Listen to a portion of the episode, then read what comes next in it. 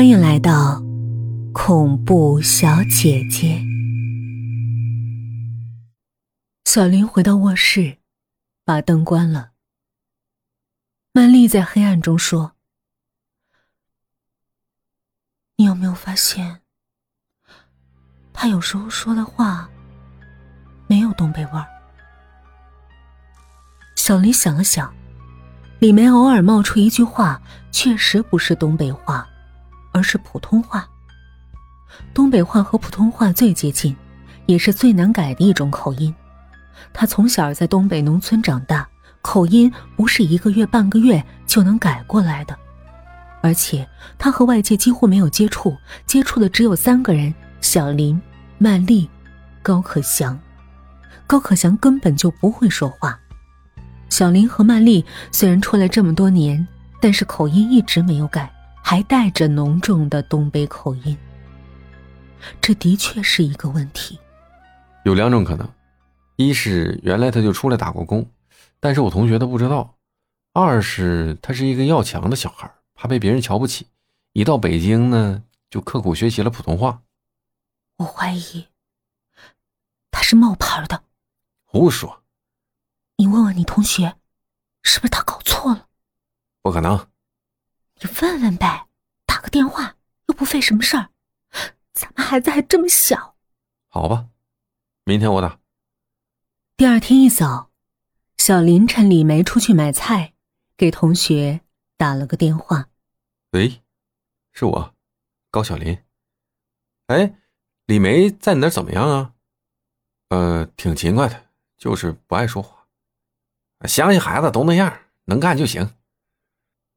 我忘了，他继父有几个孩子？三个，一个二十三岁，一个二十一岁，还有一个十八岁。他自己家呢？啊，只有一个。他继父对他怎么样？他母亲说挺好的。他对他继父呢？好像不太好。你问这干什么呀？小林静默了一会儿，突然说。你送上车的是李梅吧？那还能错了？怎么了？没什么，我只是想核对一下，她是不是长头发，穿一件红上衣、灰裤子？对呀。你能肯定他是你那个老同学的孩子吗？什么意思？他是怎么找到你的？你把过程跟我说一下。李春花回来之后吧，过了大半个月，李梅就来了。他按照李春花写的地址，到杂志社找的我。当天我就把他送上火车了。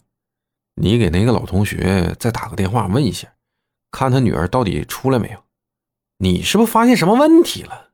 是，什么问题？几句话说不清楚。他家那里很偏僻，打不通电话。这样吧，我现在动身，专程开车去一趟。你什么时候回来？等明天，你回来后，立即给我打电话。你放心吧。晚上，小林下班回来，李梅正在厨房做饭。他想了想，走过去和他一起做。李梅说：“高哥，不用你。”我喜欢吃自己做的鱼。李梅就不说什么了。小林一边做鱼，一边和他聊天李梅，你继父有几个孩子？三个。他们都多大了？一个二十三，一个二十一，还有一个好像十八。哦，你家几个孩子？只有我一个。你继父对你好吗？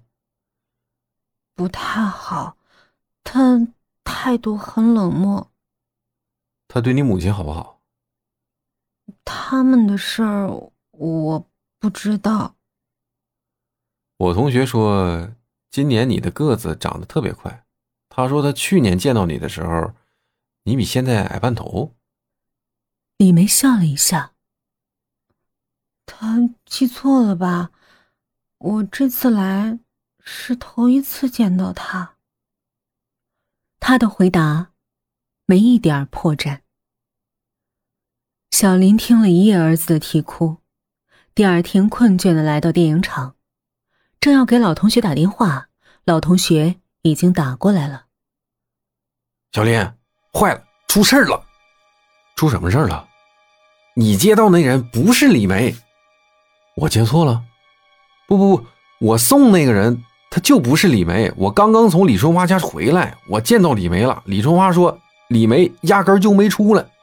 那这个李梅是怎么回事？我哪知道啊？反正他是假的。危险一下就笼罩了这安安宁宁的三口之家。小林没敢打电话告诉曼丽这件事儿，他立即朝家赶。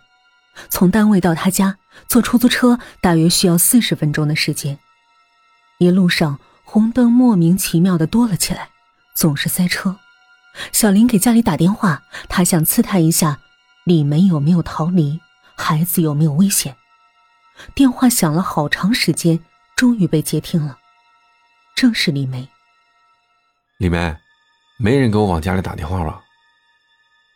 嗯，没有。哦，那就算了。孩子好吧？他睡着呢。哦，那没事了。放下电话。小林一直在想，这个李梅到底是谁？他必须很熟悉小林和他同学的情况，才有可能钻这个空子。如果说他这样做仅仅是为了找个工作，这显然不合乎情理。他可以去劳务市场，不必花费这么大的心机。他想干什么？快到家的时候，小林的心跳得越来越厉害。又给李梅打了个电话。李梅，有我的电话吗？嗯，没有啊。你在哪儿？我很快到家了。太好了，他还在。车开进电影厂家属院大门，小林急匆匆的下了车，司机找零的钱都没要，噔噔噔的朝家跑去。他正在楼梯朝上跑，就听见孩子。凄惨的哭声，他的腿一下就软了，跌跌撞撞的进了门他看见孩子躺在地板上，脸色苍白，哭得满头是汗。他没看见李梅，他扑过去，一眼就看见孩子的耳眼挂着浓浓的几滴血。他抱起孩子，发疯的朝医院狂奔。医生利用电耳镜对高可祥进行了检查，结论是，有人用尖利的东西穿透了孩子的外耳，鼓膜大穿孔，听骨严重缺损，连构造精妙的内耳都遭到了破坏。医生立即开始对这个不幸的孩子进行救治，高可祥一直呕吐、昏迷。会聋吗？小林急切的问一个医生。那医生叹口气：“唉，耳朵的结构功能极其复杂，涉及一系列的神经通道、化学地质、物理环节。这孩子的耳朵不可能治愈了。”接着他又说。这个凶手的手法很高超，他精确的破坏了孩子的听觉，却没有伤害到脑袋里的其他组织。能不能影响说话？如果听觉丧失，他就不能获得基本的声音刺激。没有语言刺激，就不能打开大脑中的言语中枢，就不能启发说话的功能。小林的心一下就碎了。曼丽闻讯赶到医院，他刚走进急诊室的门，就昏了过去。过了一会儿，他苏醒过来，哭得死去活来，骂完了李梅，骂那个老同学，好像这一切都是那个老同学造成的。接着，曼丽又开始骂小林：“你要是早点听我的话，能出这么大的事儿吗？那个小马老把你迷住了，是不是？”心如刀绞的小林，怎么都想不通，这个李梅为什么要害他的孩子？最大的可能是，曼丽的暴躁，引发了他的仇恨。他向警方提供的线索是有限的，李梅没有身份证，也没有留下照片，小林只能描述她的外貌。另外，他告诉警方，这个人在网上叫陌路依萍，本名很可能叫田青青。警方一直没有抓到凶残的李梅。这天，高可祥终于脱离危险，回到家中。一个原本伶俐的孩子，变得怔怔冲冲，到了夜里就咿咿呀呀的哭。他永远不可能学会说话了，他将咿咿呀呀一辈子。小林满腔仇恨，在网上守株待兔。他清楚，即使在网上遇到那个陌路依萍，他也奈何不了他。可是他还是咬牙切齿的寻找他的踪影。陌路依萍一直没露面。一天夜里，小林去卫生间，路过黑乎乎的工人房，突然听见里面好像有声音。他一下就停住了脚步，他轻轻走上前，从门缝儿朝里观望。好像有个人端端正正的坐在那里，是他。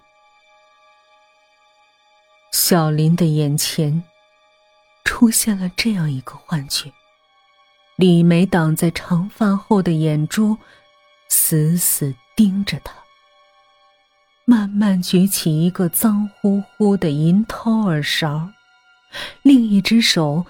指了指他自己的耳朵，好像在问：“你掏耳朵吗？”